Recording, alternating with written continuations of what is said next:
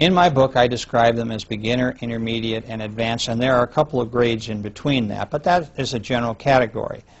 Um, I think that the thing that differentiates the beginner from the intermediate is essentially by the time you reach intermediate level, you're beginning your teacher training. Uh, you're given more responsibility. You've had a lot of lives that have been very difficult, and you've been very successful in your life in handling them.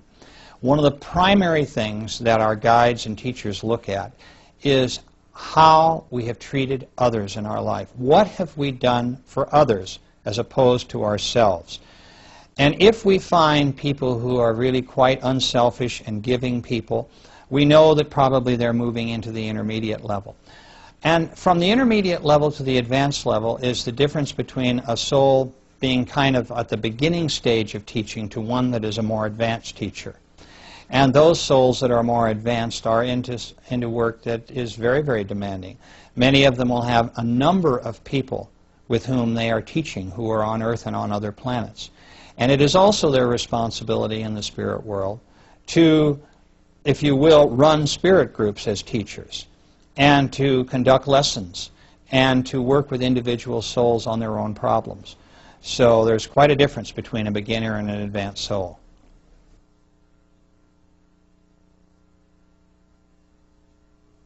Soulmates can be confusing to people.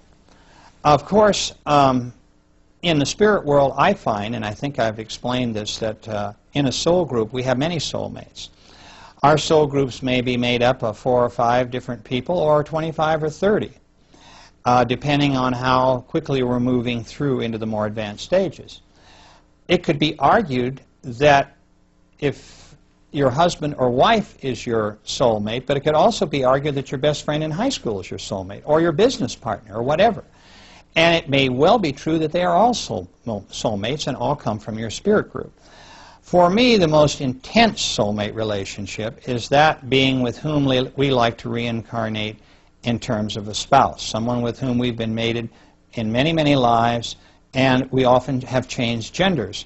We've been in the male in one life and then the female in another. So this is another measure of the advancement of the soul.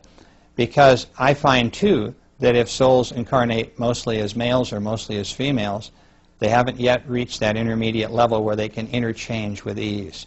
So um, soulmates are a very, very important aspect of our lives. And sometimes we, have, we learn our greatest lessons with our soulmates.